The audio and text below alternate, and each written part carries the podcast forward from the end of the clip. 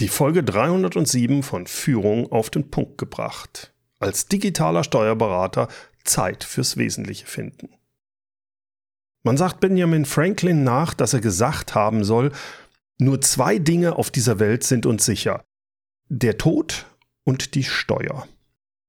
Also sprechen wir mal heute in der heutigen Podcast-Folge über Steuern und Steuerberater. Hierfür habe ich mir den digitalen Steuerberater Christian Deak ins Interview eingeladen. Bei Christian gefällt mir besonders, dass er auch Podcaster ist und dass er Klartext redet. Er ist mit seiner Steuerberaterpraxis spezialisiert auf E-Commerce und ist in der Weiterbildung von Steuerfachkräften wie auch auf Social Media sehr aktiv. Vor kurzem ist ein lesenswertes Buch erschienen, Steuerberatung und E-Commerce. Das Buch ist auch für Unternehmer sehr interessant, die nicht im E-Commerce unterwegs sind. Warum? Naja, weil es in der ersten Hälfte des Buches um das Grundlagenwissen geht, das jeder Unternehmer bezüglich Steuern haben sollte. Kein Fachchinesisch, sondern einfach und verständlich geschrieben. Im Interview unterhalte ich mich mit ihm über typische Steuerfallen, die KMU-Unternehmer unbedingt vermeiden sollten. Wir sprechen darüber, was einen digitalen von einem herkömmlichen Steuerberater unterscheidet, wie man einen guten Steuerberater auswählt und ich will von Christian wissen, wie er es geschafft hat, als Steuerberater ein Buch zu schreiben, einen Podcast zu machen, auf Social Media aktiv zu sein, sich um die Weiterbildung von Steuerfachkräften zu kümmern und dabei auch noch gleichzeitig seine Steuerberaterpraxis mit 17 Mitarbeitern zu führen. Freuen Sie sich mit mir auf ein interessantes Gespräch mit Christian Deak. Christian, was unterscheidet eigentlich so einen digitalen Steuerberater von einem herkömmlichen Steuerberater? Dem Wald- und Wiesensteuerberater quasi. Ja, Bernd, das ist eine gute Frage. Also erstmal, äh, Wald und Wiese gibt es natürlich sowohl analog als auch digital. Das heißt, nur weil man jetzt digital arbeitet, hat man nicht zwangsweise eine Spezialisierung auf eine Branche. Aber ähm, der digitale Steuerberater sollte sich tunlichst mit der Abgabenordnung im digitalen Zeitalter ein bisschen mehr auskennen. Bedeutet, wie reiche ich meine Unterlagen rein? Mit welchem Tool? Wo steht der Server? Gibt es Ausnahmegenehmigungen vielleicht beim Finanzamt, die ich sogar brauche? Also wenn jemand im Ausland, was ja technisch möglich ist, Rechnungen einfotografiert beispielsweise, sollte man, man sich vielleicht mit seinem Berater mal unterhalten. Oder mhm. wo ich ganz viele Leute auf dem kalten, auf dem falschen Fuß erwische, zumindest damals noch, als wir jetzt kein E-Commerce äh, schwerpunktmäßig äh, aufgenommen haben, bitte keine Rechnung in Excel schreiben. Ja? Todesstrafe. Gibt richtig Ärger. Also äh, gibt es auch ganz, ganz, ganz leichte Tools, die entweder Rechnung in den WinWord geht noch? Nein. ja, ich sag mal, die, äh, die Systematik dahinter ist total easy. Es darf halt im Nachgang nicht veränderbar sein. Und ein Word und ein Excel ist nun mal halt deshalb so cool, weil man im Nachgang nochmal rein kann äh, und eine Version ändern kann. So, und genau das will das Finanzamt halt eben nicht. Mhm. Jetzt geht es im Steuerrecht so ein paar ne, Einzelheiten dazu, kommt ein bisschen darauf an, ob man 4-3er, also Einnahmenüberschussrechner ist oder Bilanzierer und ob man dahinter vielleicht sogar noch Bargeschäft hat. Aber am Ende ist es so, bitte diese Falle erstmal tunlichst vermeiden. Im digitalen mhm. Zeitalter gibt es nämlich viele davon. Äh, früher hat man gerne mal gesagt, lass den Prüfer was finden. Das stimmt. Aber im digitalen Zeitalter gibt es einfach unfassbar viele formelle Mängel, die man schon eh automatisch begeht, egal wie gut man sich aufstellt, dass man wirklich versucht, alle Kleinigkeiten im Ansatz schon richtig zu machen. Also richtiges Rechnungsschreibungstool kostet 5 Euro oder ist hm. teilweise sogar für ein Jahr umsonst. Kann sogar Mahnwesen automatisch und Banken einlesen. Mhm. Also hat man noch einen richtigen Kickback durch. Das ist das eine. Was ist mit einer Verfahrensdokumentation? Klingt für einen analogen Steuerberater relativ spießig, stimmt, ist aber im digitalen Zeitalter ein Must-Have, weil auch das ein formales Kriterium ist, was ich einfach haben sollte. Was ist mhm. also diese Verfahrensdokumentation an sich? Also nutze ich irgendein Tool, egal was, zum Rechnungsschreiben oder um die Klamotten einfach im Steuerberater rüberzubringen, brauche ich zwingend eine Verfahrensdokumentation. Ist Gesetz, war schon immer so. Mhm. Oder was ist mit Einzelaufzeichnungsverpflichtungen im digitalen Zeitalter? Wird total gerne geschlabbert, denn nur weil ich irgendwo in irgendeinem Tool meine Rechnung habe, heißt das nicht, dass der Steuerberater alle Rechnungen hat, denn oftmals werden die Sachen eingedampft. Also aus tausend Buchungssätzen wird einer gemacht, ist auch sinnvoll. damit der Steuerberater halt eben noch seinen Server behalten darf. Ja? Und dann Mhm. hat er halt nur eine Zeile statt 1000. Und im Gesetz steht halt drin Einzelaufzeichnungsverpflichtung. Also man merkt, das sind eigentlich Sachen, wenn man sie so hört, klingen die logisch, aber im äh, täglichen ist es im Digitalen so, wird unheimlich viel auf Coolness oder auf Usability Wert gelegt, dass einfach bunt und schön und schnell ist, aber nicht, wo ist der Server und erfüllt das eigentlich noch eine Gesetzeslage. Mhm. Und Mhm. ähm, da geht die Spreu vom Weizen extrem auseinander und da kann man auch in der Betriebsprüfung richtig Ärger bekommen, okay. Ähm, für nichts vor allen Dingen, weil das ist eigentlich relativ schnell ähm, abzuprüfen. Das machen wir in jedem Onboarding, also nennt Mhm, sich das bei uns, mhm. in jedem Erstgespräch zum Beispiel. Also Okay. wenn schon, dass wir so ein Erstgespräch haben, ne? ist für uns auch kostenpflichtig, definitiv.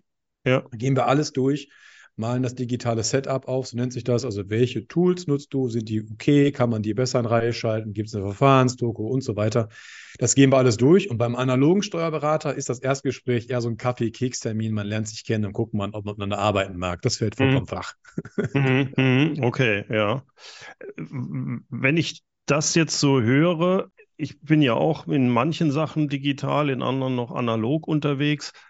Äh, wie du schon sagst, das, da stellen, habe ich das Gefühl, da sind viele Fallen, in die ich tappe, ohne dass ich Ja. es eigentlich will oder ohne dass ich überhaupt drüber nachdenke. Äh, Was gibt's denn sonst noch so für typische Steuerfallen, in die man als Unternehmer von einem KMU fällt oder tappt und, und, und wo sollte man verflucht aufpassen, weil das richtig teuer werden kann? Also zum einen diese ganze Gründungsberatungsgeschichte, ne, das ist eine typische Steuerfalle, das aufzuräumen, also wenn ich nur die, die Gesellschaftsform hinterher um Mhm. oder zurechtkegeln muss, das kostet richtig Geld. Zum Zweiten äh, der, der, der Glaube, wie hoch muss ein Geschäftsführergehalt sein oder darf ein Geschäftsführergehalt sein, dass die Leute dann daraus wieder eine Holding entwickeln, weil sie meinen, sie müssen Thesaurieren ansparen, also das Laufende einmal gerade zu, zu ziehen. Mhm. Und der, der dritte und für mich wichtigste Punkt, also wie gesagt, Anfang, parallel, also Anfangsberatung, Parallelberatung und Schlussberatung. Also wie möchte ich denn am Ende aus der Nummer rausgehen? So, also möchte ich verkaufen, möchte ich gegen Rentenbasis verkaufen, sollen meine Kinder das übernehmen? Natürlich muss ich diese, An diese Fragen beantworten können. Ne? Also vielleicht weiß ich das in dem Moment noch nicht. Ja. Ähm, das ist äh, sicherlich, geht uns allen so, dass wir das noch nicht genau wissen. Ein Kinderloser wird sich jetzt noch keine Gedanken über Kinder machen. Wenn er aber weiß, dass das eventuell mal ein Thema sein könnte, dann äh, wird er nicht, nicht pauschal einfach auf YouTube hören. Also man Mhm. braucht da einfach mal so eine halbe Stunde oder eine Stunde, dann schläft man mal drüber. Aber ganz ehrlich, ähm, äh, also wie gesagt, diese, diese, dieses Dreigestirn am, ganz am Anfang, einmal parallel, würde ich sagen, mitten im Jahr einmal. Und dann, wenn es in Richtung Rente oder Richtung Koma oder Richtung Krankheit geht, wenn ich eine Mhm. Vorsorge einfach mal treffen will, da macht das auch Sinn. Und das Geld da rein zu investieren, Ja, ist so eine meines Beratung Erachtens ist sehr wichtig dann, ne? Mhm. ja, muss ja auch nicht am Steuerberater sein, sollte nur sich jemand wirklich mit auskennen, aber Ja. das kriegst du um ein Vielfaches zurück, dieses Geld. Definitiv. Das ist so der Klassiker. Der Rest, den man so sieht bei Facebook oder YouTube und Co., ähm, Bewertungskosten richtig einreichen, ja, Killefit. Das ist alles jetzt nicht so kriegsentscheidend. Das machen wir mit dem Buchhalter. Ja. Wa- Was würdest du denn sagen, wie, worauf muss ich denn achten als Unternehmer, wenn ich einen für mich passenden, guten Steuerberater suche? Woran erkenne ich das denn? Fast gar nicht. Das ist die traurige Wahrheit. Es gibt keinen Stiftung-Warentest für Steuerberater. Also, das ist genau das Gleiche, als wenn ich einen Arzt suche. Ich bin hinterher immer schlauer. Ne? Mhm. So. Und das ist bei Steuerberatern ähnlich. Ähm, wo viele darauf achten, weil sie den eben gar nicht beurteilen können, ist halt der Preis, weil das vordergründig das Einzige ist, was man vergleichen kann. Mhm. Ich persönlich würde mittlerweile aus meiner ähm, Spezialisierung heraus, also der Erfahrung, wie es ist, sich zu spezialisieren über die paar Jahre hinweg, darauf achten, gibt es für meine Branche überhaupt eine Spezialisierung? Also ein Beispiel, E-Commerce, jawohl, gibt es eine Spezialisierung. Oder Handwerker, ja, es gibt sehr viele Steuerberater, die sind- nur auf Handwerker. Okay. Oder, oder Gastro, dann bitte nur Gastro. Es Mhm. gibt auch Handwerker, die sind sogar nur auf Kleinstunternehmer. Mhm. Also Leute, die das nebenher machen, weil sie Bücher schreiben oder so spezialisiert. Ne? Mhm. Äh, Hintergrund ist der, die haben für sich selber, also der Steuerberater selber ist ja auch ein Unternehmen. Und wenn der eingeschliffene Abläufe hat, ähm, eine ganz spezielle Branche äh, bedienen zu können, ist Mhm. er nicht nur schneller, sondern ich sage jetzt auch mal günstiger, bewusst nicht billiger, aber schneller Und er nimmt, ich sag mal, er wird mir wahrscheinlich auch die Fragen stellen, die ich mir dann in den nächsten fünf Jahren irgendwann mal mühselig erarbeite und haut mir die direkt auf den Tisch, weil er sagt, das ist bei euch allen so, das kommt. Ne? So, das, und da würde ich halt darauf achten, kennt der meine Branche oder bin ich dem ein Dorn im Auge? Also wenn ich jetzt ja. als digitales Mandat zu einem analogen gehe, das wird nicht funktionieren. Das wird mhm. einfach nicht funktionieren. Es sei denn, du findest halt einen Steuerberater, der von sich aus sagt, hey, habe ich richtig Bock drauf. Ja, ja. Und, und, mit, und mit dir fange ich an. Dann hast du wirklich eine intrinsische Motivation, so wie das bei uns damals auch war. Wir mussten ja auch erst lernen. Aber darauf würde ich, also Branche äh, und das Gefühl. Also tatsächlich das Gefühl, hat er Lust auf mich oder ja. äh, äh, nimmt er mich eigentlich nur auf, weil ich gerade mit seinem Kollegen gesprochen habe. So, da würde ich wirklich die Finger von lassen. Das, ähm, das rächt sich. Und wenn ihr ein Vorstellungsgespräch habt, dann sagt klar, was ihr wollt. Also wenn ihr eine Beratung haben wollt unterjährig oder ihr wollt eine Schätzung haben für eure Steuern, dann sagt es. Sagt mhm. es einfach. Der Steuerberater lebt nach Beauftragung und der Standard ist, das, was draufsteht, du bezahlst eine Buchhaltung, du kriegst eine Buchhaltung. Fertig. Mhm. Also mhm. der Maler steht vor der Wand, du sagst, mach das weiß, dann macht er das weiß. So, wenn du hinterher sagst, grün wäre viel schöner gewesen, dann sagt der Maler dir, ja, jetzt eine Farbberatung beauftragen müssen oder mich fragen mhm. müssen. Das ist beim Steuerberater ganz genauso. Könnte man sich vielleicht mal wünschen, dass die selber auf die Idee kommen zu fragen, okay, geschenkt, da sind wir vielleicht manchmal so ein bisschen engstirnig für, aber fragt, sagt bitte klar, was ihr wollt und dann beauftragt ihn und dann wird er wie ein Roboter genau das auch tun. Da bin ich, habe ich dann, wenn ich mir das so anhöre, glaube ich, richtig Glück gehabt mit meinem Steuerberater, der das wirklich in dieser Art machte.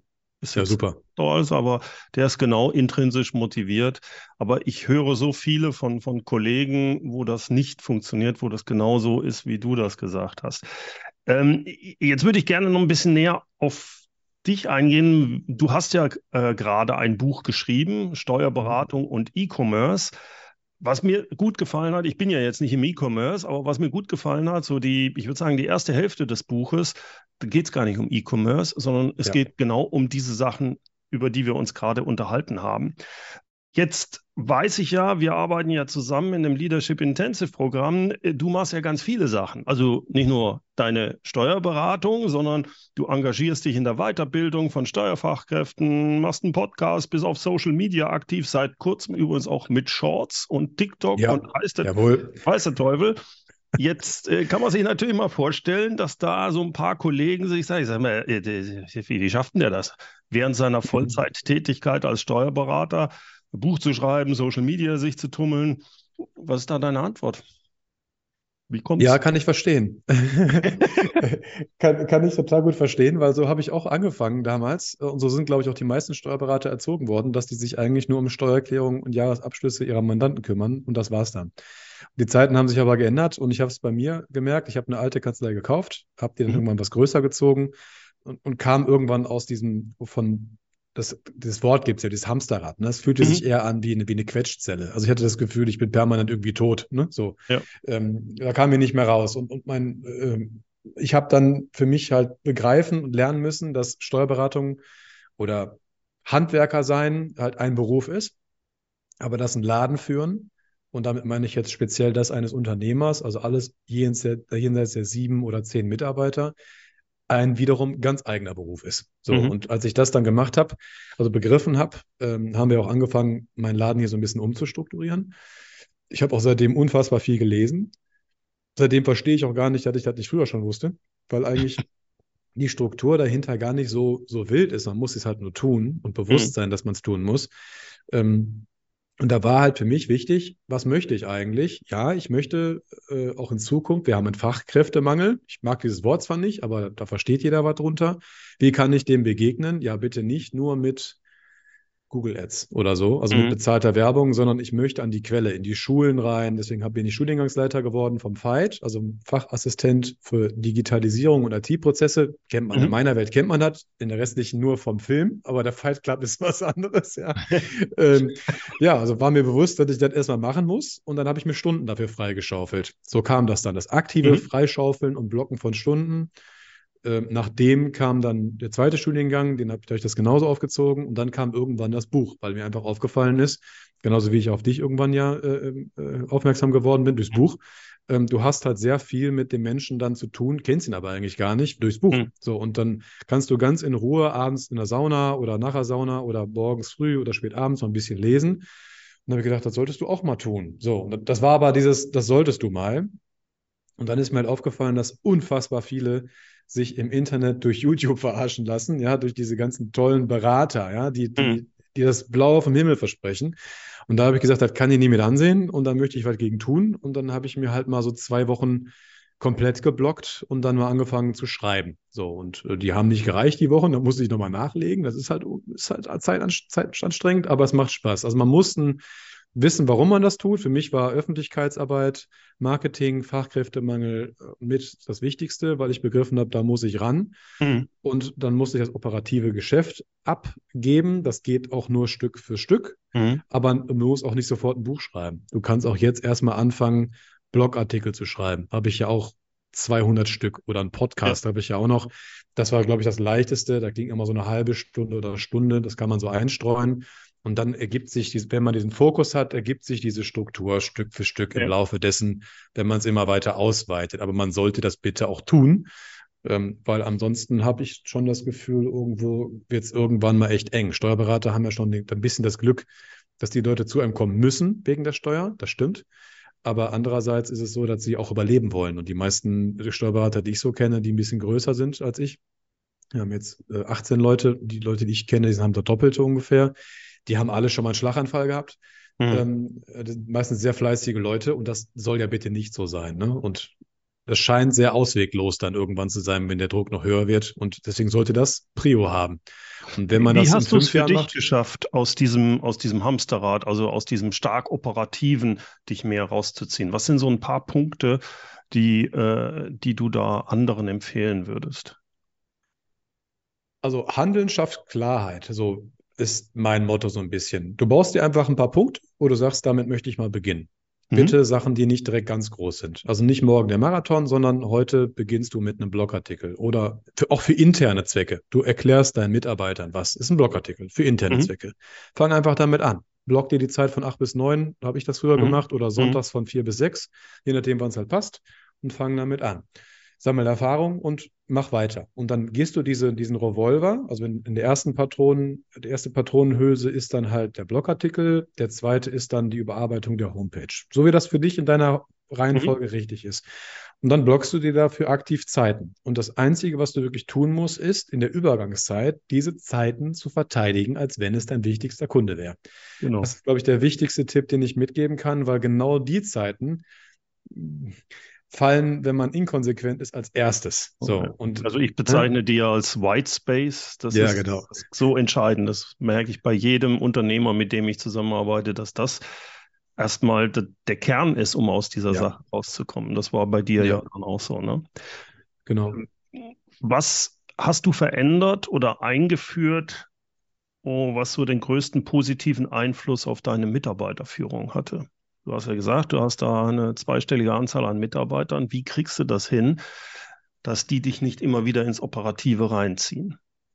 Das erste war, ähm, das mit deinen Worten auszudrücken, der White Space, weil mhm. er einfach für Ruhe gesorgt hat. Und je mehr Ruhe ich hatte, desto eher kam ich auch wirklich dazu, auch mal das zu tun, was ich wollte. Deswegen habe ich es auch immer ganz an Morgen gelegt. Ich war ruhiger, ich war nicht ganz so getrieben, mhm. was dann, was einfach dann bedeutet hat, ich habe die Mitarbeiter weniger gescheucht, weniger äh, hochge hochgejagt, sondern ich wollte, dass die genauso ruhig arbeiten können wie mhm. ich. Deswegen äh, habe ich damit angefangen und habe den Leuten das dann beigebracht, das genauso zu tun. Dann kam Abschaltung der Benachrichtigung. Also es hat sich gezogen, mhm. also Ruhe. Ne? Ruhe ja. haben, das eine. Und das zweite, was mindestens genauso wichtig war, war die äh, Struktur 1 zu 7, die wir, die wir mal zusammen mhm. implementiert haben. Dass wir halt gesagt haben, wir haben disziplinarische Leiter, mhm. jeder, also immer einer für sieben. Äh, das zu definieren, wer macht was, das ins Team zu gießen, ja, und dann natürlich die ersten 20 Wellen wieder zurückzuschmeißen, weil klar, die Leute müssen sich erstmal dran gewöhnen, dass das jetzt anders ja. ist. Ähm, ja, also die beiden. Also dieses bewusst, bewusste Zeit mit sich selbst, ne? was man, kann man auch gerne mal meditieren, tatsächlich. Also ich mache mhm. das mittlerweile sehr gerne, damit ich auch mhm. weiß, was um mich herum passiert und ich nicht nur erschlagen werde. Ähm, und das habe ich ausgedehnt. Von einer Stunde auf zwei, auf drei, auf vier mittlerweile. Mhm. Ähm, so, und, ähm, dann halt der zweite Teil, die wirkliche, die disziplinarische Struktur. Da ich meine also nicht einfach ein Organigramm, sondern wirklich disziplinarische Struktur ähm, und das den Mitarbeitern vorleben und mhm. hochhalten. Dann, wenn man das drei Monate macht, kommt da richtig was zustande an Zeit. Mhm. Ich weiß, dass du ja auch diese One-on-Ones eingeführt hast. Ja. Äh, teilweise, das finde ich, fand ich immer cool, selbst auf Instagram äh, sieht ja. man dann, wie der Christian mit einer Mitarbeiterin zum Beispiel dann irgendwo essen gegangen ist und ja, den genau. One-on-One gemacht. Das finde ich auch richtig. Da kommen wir gerade auch her. Ich war jetzt gerade zu faul, wieder ein Foto zu machen, ne? aber ja, genau. Jeden Donnerstag haben wir das mittlerweile. Ja. Die andere Sache, die ich von dir häufig mitkriege, ist, dass du bewusst, damit du wirklich wieder klar denken kannst, ich glaube, in die Sauna gehst und so richtig ja. dir es gut gehen lässt, quasi, um wirklich abzuschalten. Ja. Äh, wie häufig machst du das? Das war wirklich für mich ein äh, Keypoint. Ich habe als, also das mache ich alle sechs Wochen. Alle sechs mhm. Wochen ziehe ich mich, also spätestens mittags bin ich hier weg wenn nicht sogar vielleicht ein bisschen früher, also zehn oder zwölf, je nachdem. Mhm. Und dann bin ich den ganzen Tag in der Saunalandschaft. Meistens lese ich da, bin auch alleine da, will auch komplett meine Ruhe haben und ähm, gehe halt abends dann da alleine essen. Schlaf mhm. auch da in dieser Saunalandschaft, weil da ein Hotel ist. Ich habe zwei kleine Kinder zu Hause. Bin froh, wenn ich einfach mal einen Abend lang kein Gebrassel um mich rum habe und einfach mal Ruhe habe weil mir irgendwann bewusst geworden ist, wenn ich mir mal, wenn ich mir meine Wochen und meine Monate wirklich mal aufschreiben würde, an welchem Tag ich mich nicht aufgeregt habe, sieht das ziemlich mau aus auf diesem Stück Papier. Ähm, entweder beruflich oder, oder, oder privat. Und es ist so, dass die Sachen sich gegeneinander auch anzünden. Das heißt, wenn es im Betrieb schlecht läuft und man nicht die Achtsamkeit nicht hat, wird mein Leben lang eine Baustelle sein. Dafür bin ich von Natur aus viel zu aggressiv, aber dann läufst du halt nach Hause und gehst vielleicht schneller aus den Socken, wenn die Frau sagt, bring mal den Müll raus, so der Klassiker, den wir Unternehmer, ja. glaube ich, alle kennen. Und die Kinder rund, rumjammern. Und das zu durchschlagen, geht bei mir äh, nur mit Ruhe. Also ich bin Mensch, ich brauche brauch wirklich Ruhe. Und ähm, das geht natürlich, kann, kann man da auf dem Fahrrad machen oder wo auch immer, aber mhm. ich, mhm. ich muss es mir auch eintragen. Also ich habe es mir ja. ein halbes Jahr lang immer vorgenommen. Und so wie alles, was ich mir dann vorgenommen habe, ging das komplett unter. Und dann habe ich gesagt, so jetzt ist Schluss, jetzt mache ich daraus eine Terminserie und habe es eingetragen und seitdem klappt das wunderbar. Mhm. Jetzt bist du da ja schon, äh, hast da einiges umgesetzt. Was ist denn zurzeit, gerade momentan so für dich die größte Herausforderung als Unternehmer?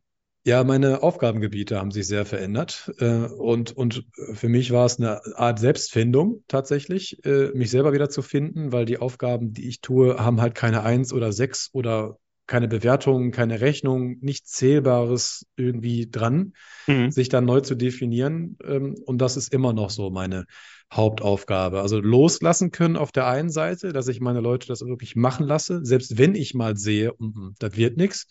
Und auf der anderen Seite ähm, mich weiter fortzubilden. Also, also ich brauche irgendetwas, wo ich mich dran langhangeln kann und im luftleeren Raum wäre für mich schrecklich, daher bilde ich mich einfach weiter fort, mhm. habe aber kein Notensystem für mich. Ich kann mich nicht messen.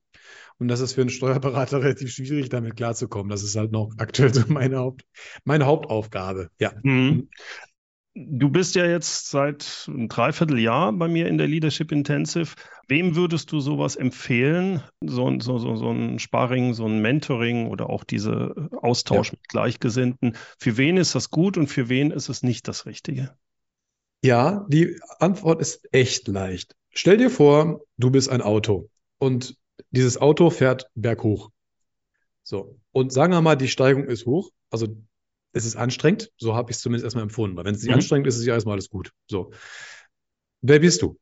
Bist du jetzt ein alter Trabi gefühlt? Am, ich meine jetzt nicht den Montagmorgen, da war ich auch immer fit, sondern eher so ein Freitagabend. Ja? ja. Nach dem Abendessen, bist du ein Trabi oder bist du ein RS6 oder Porsche, der, die, der einfach hochfliegt? Mhm. So, und wenn du das nicht bist, dann solltest du was tun. Ich meine, das ist, glaube ich, ein äh, Zustand, den habe ich auch nicht, definitiv nicht. Da arbeite ich aber daran, weil das mein mhm. Leitbild ist. Denn ich habe eine Sache kennenlernen müssen. Am Ende musst du entscheiden. Und wenn du es nicht kannst, tut es keiner. Und wenn es keiner mhm. tut, dann ist es eine Frage des Zufalls, ob deine Existenzgrundlage weiter funktioniert oder einfach voll vor die Wand fährt. Mhm. Und wenn man die Augen aufmacht, wird man sehen, es gibt unfassbar viele Unternehmer, die im Burnout sind, die gesundheitliche Probleme haben, die, die eine Scheidung hinter sich haben, Und wenn man das spürt, also dass man überlastet ist, ich meine nicht Hunger, Pipi, kalt überlastet, mal schlecht geschlafen, sondern ausweglos überlastet. So das Gefühl von, ich arbeite von Tag zu Tag. Dann sollte man echt was tun, weil dafür ist das echt zu schade. Ne? Mhm. Meiner Meinung nach. Und vor allen Dingen auch und zu gefährlich. Also ich habe mir durch mein falsches Verhalten mindestens zwei Bandscheibenvorfälle eingefangen, durch sehr viel Stress. Bin auch noch Migräniker, das heißt, ich kriege die Quittung meistens leider an Wochenenden, wenn ich da mal zur mhm. Ruhe komme. War, mir war das aber nicht klar, dass man das ändern kann. Definitiv nicht so. Und mhm. äh, wenn man das jetzt hört und sich da jemand angesprochen fühlt, dann tu was. Funktioniert. Man muss einfach nur was tun, tatsächlich. Und meine größte Sorge war damals, ich wusste nicht, was man überhaupt tun kann. Weil Unternehmensberater und Versicherungsmakler gibt es wie Sand am Meer und ich dachte mir, boah, gehen wir bloß weg damit. Ja? Mhm. Aber am Ende, äh, am Ende ist es einfach nur ein Job, den man Stück für Stück lernen kann und es geht vor allen Dingen Stück für Stück. So. Mhm. Und wenn ich das früher gewusst hätte, hätte ich es definitiv früher auch schon angefangen. Ja. Also die Frage, bist du fit oder nicht? Ne? Ja, passt. Abschließend, äh, Christian, kommen wir nochmal zu dem eigentlichen Steuern äh, zurück. Mhm. Was ist so der wichtigste Tipp, den du einem Unternehmer geben, mitgeben möchtest, damit er keine Probleme mit dem Finanzamt bekommt, weder jetzt noch in der Zukunft. Also richtig Probleme. Jetzt nicht kleine Nachzahlungen, sondern ach du Scheiße, das möchte man nicht. Mhm. Was wäre so die, dieser wichtigste Tipp? Äh, Commitment eingehen, Verantwortung übernehmen. Am Ende ist der Steuerpflichtige sowieso für alles verantwortlich. Mhm. Und wenn man das im Kopf hat und auch mal guckt, in Deutschland kann viel passieren, aber nimm Vaterstaat bitte nicht das Geld weg. Du kannst eine Menge Mist machen. Ne? Strafrechtlich, alles okay, in Anführungszeichen. Fällst du weich, Steuern nicht. So, und du kannst dich nicht rausreden. Das ist hm. die schlechte Nachricht. Da entsteht aber ein Fokus draus. Wenn ich dafür eh komplett verantwortlich bin, dann sollte ich Fragen stellen. Ich sollte Fragen stellen, ich sollte die Fragen aufschreiben. Alles das, was ich irgendwann mal gehört habe, bitte nicht in der Kneipe diskutieren, sondern aufschreiben und direkt einen Profi geben, weil dafür ist das Thema einfach zu heikel. Wenn da was hm. passiert, scheppert's richtig und am Ende scheppert's nur bei euch. Das muss man einfach nur wissen, weil in meiner hm. Welt ist das so, dass viele denken, ich habe 30.000 Tools im Einsatz und so und ich habe ein paar Berater, mir kann ja nichts passieren. Nope, ist nicht der Fall. Am Ende bist du es ganz alleine. Also übernimm Verantwortung, frag nach und rede mit deinem Steuerberater oder mit deinem Rechtsanwalt oder Wirtschaftsprüfer.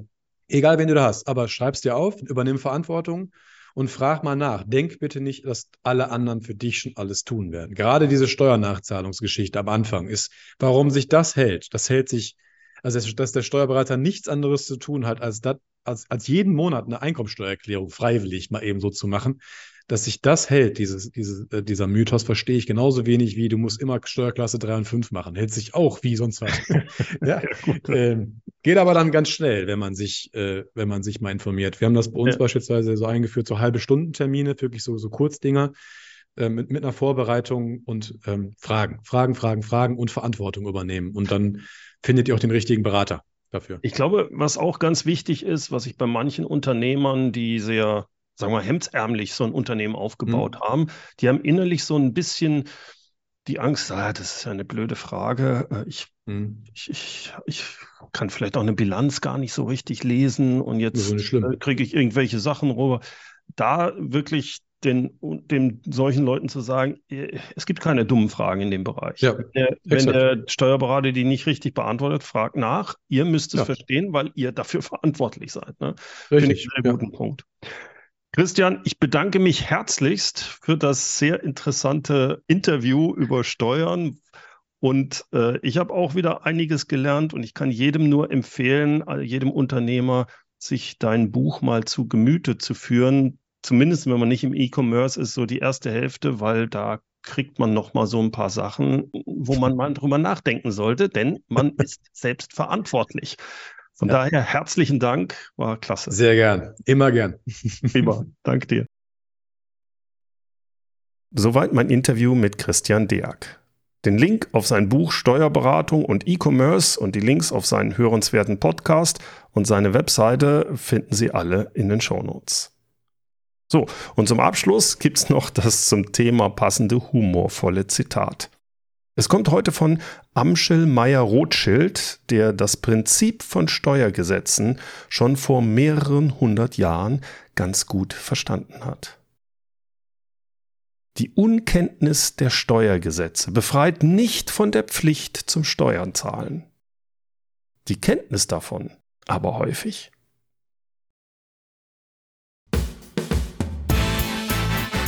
Herzlichen Dank fürs Zuhören. Mein Name ist Bernd Gerob und ich freue mich, wenn Sie demnächst wieder reinhören, wenn es heißt Führung auf den Punkt gebracht. Inspiration, Tipps und Impulse für Führungskräfte, Manager und Unternehmer.